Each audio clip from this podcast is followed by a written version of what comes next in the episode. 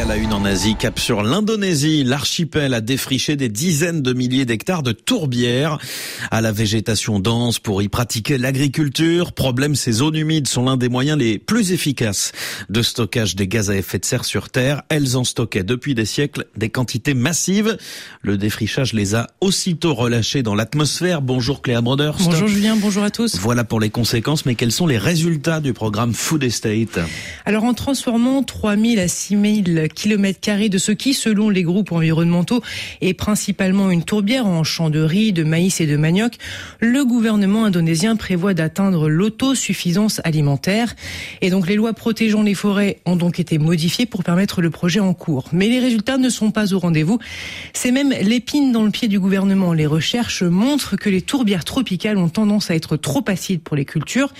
Et des groupes environnementaux indonésiens, dont Pantogambut et Wali, ont mené l'enquête et ont déclaré qu'ils avaient constaté de nombreuses mauvaises récoltes dans les zones visées par le projet du gouvernement. Le riz planté dans certaines zones riches en tourbe a eu un rendement inférieur à un tiers de celui du riz planté dans un sol minéral. Alors on a commencé à en parler Cléa, mais pourquoi ces tourbières sont-elles si importantes?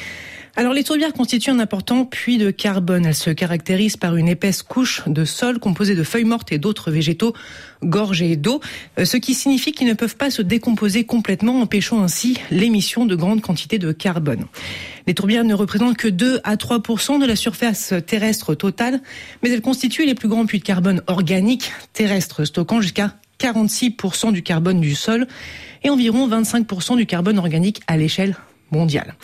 Les tourbières stockent deux fois plus de carbone que toutes les forêts du monde réunies. Bon nombre de ces tourbières doivent être protégées pour éviter qu'elles ne se dégradent et ne libèrent ainsi, comme vous le disiez, leur vaste réserve de CO2 dans l'atmosphère, ce qui aggraverait considérablement le changement climatique. Alors quels sont les, les risques liés à leur déforestation?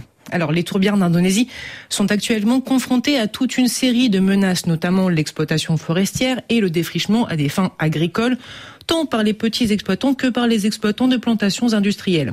Ces activités entraînent un drainage excessif du sol, ce qui assèche la couche de tourbe riche en carbone et en fait une poudrière qui s'enflamme inévitablement lorsque les feux sont allumés pour défricher la terre. En 2015, rappelons-le, les gigantesques incendies qui ont ravagé les tourbières dégradées d'Indonésie ont émis plus de gaz à effet de serre que l'ensemble de l'Union européenne pendant plusieurs mois, constituant ce que les Nations Unies ont appelé l'une des pires catastrophes environnementales de notre siècle. De nombreux appels ont été lancés au gouvernement pour qu'il protège les tourbières qui sont sujettes aux incendies. Et pour le moment, les chercheurs estiment que l'objectif de restauration des tourbières fixé par le gouvernement n'est pas encore assez ambitieux, Julien. À la une en Asie, en Indonésie, Claire Broderst, merci beaucoup.